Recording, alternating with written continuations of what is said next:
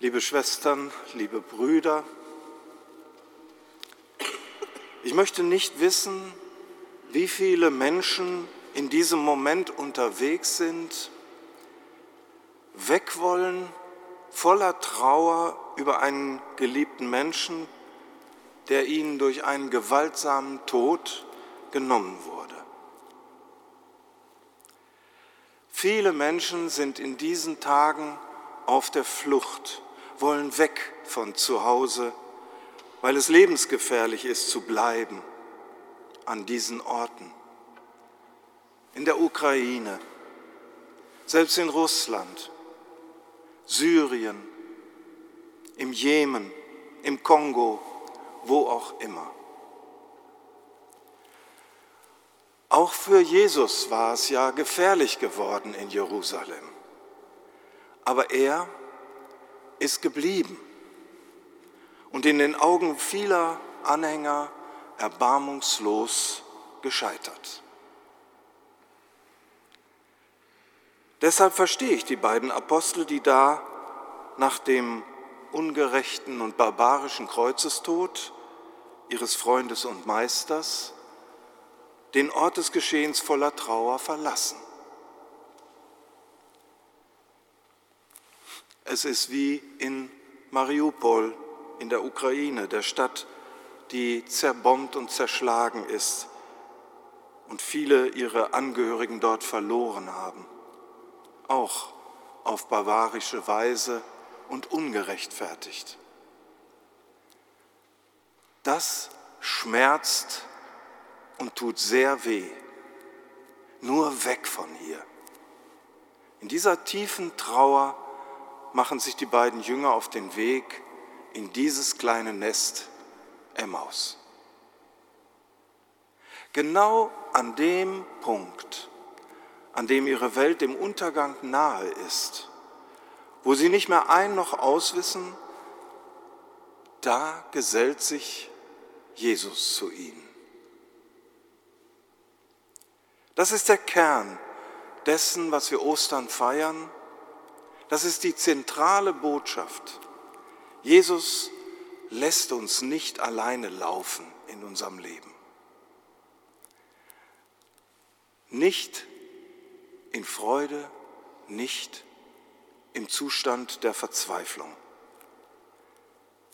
Er kommt auch nicht mit irgendwelchen Phrasen. Ihr Armen, das ist ja schrecklich. Das Leben muss ja doch irgendwie weitergehen. Schaut nach vorne, das wird schon wieder. Sowas macht Jesus nicht. Nein, er ist tatsächlich wie ein richtiger Therapeut. Er kann zunächst erstmal zuhören. Er lässt die Jünger das Drama der Ursache ihrer Trauer erzählen. Das ist gut und das tut gut.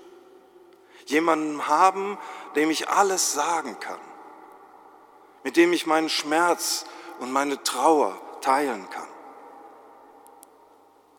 Das kann die Schwere annehmen, die Last lindern. Ein für mich sehr wichtiger Punkt in diesem Trauerprozess. Die Jünger bitten ihn dann, bleib doch bei uns. Das machen sie ja auch nicht nur einfach so, sondern sie haben gespürt, da ist jemand, der ist wegen uns dabei, der ist mit uns auf dem Weg. Und er bleibt bei ihnen und dann kommen die bekannten Zeichen und die Gewissheit, ja, er ist da. Er ist wirklich da. Durch diese erlebten Gesten und Zeichen erkennen sie ihn am Zuhören, das Erlebte, die Schrift deuten, bei ihnen bleiben und dann die Mahlgemeinschaft. Das ist das, was uns auch heute noch aufrichten kann, helfen kann, stützen kann, Kraft geben kann. Sie haben vielleicht gerade am Eingang das kleine Bild auf der Tafel da gesehen. Ein Bild, das die im Jahr 2008 in Cornelie Münster verstorbene amerikanische Malerin Jeanette Brooks Gerloff gemalt hat, was im Benediktinerkloster in Aachen, in Cornelie Münster, als Originalbild hängt.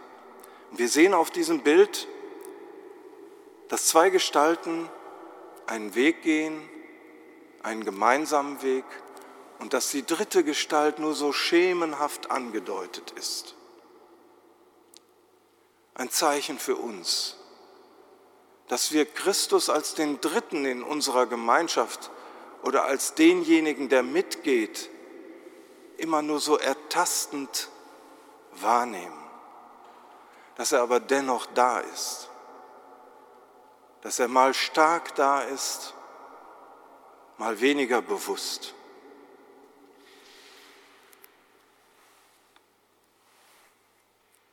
Wir sollen weiter im Vertrauen unseren Weg gehen, heißt das.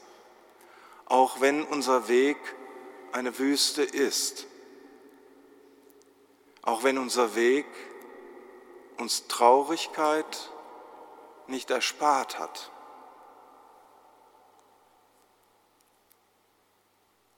Jesus ist auf diesem Bild nur als Umriss zu erkennen,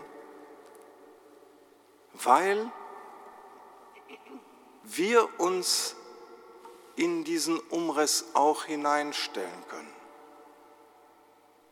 Auch die Kirche muss sich in den Umriss Jesu immer wieder hineinstellen. Dann wirkt sie auch wirklich. Dann strahlt sie die Kraft aus. Und die Kirche muss den Dreiklang zu Gehör bringen, der uns in diesem Evangelium entgegentönt.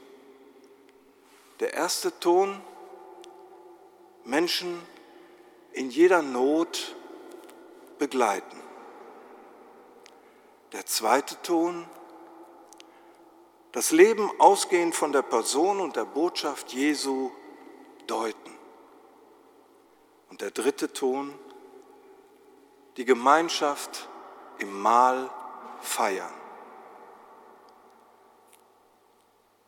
Das tun wir. Das wollen wir. Dazu sind wir berufen. Amen.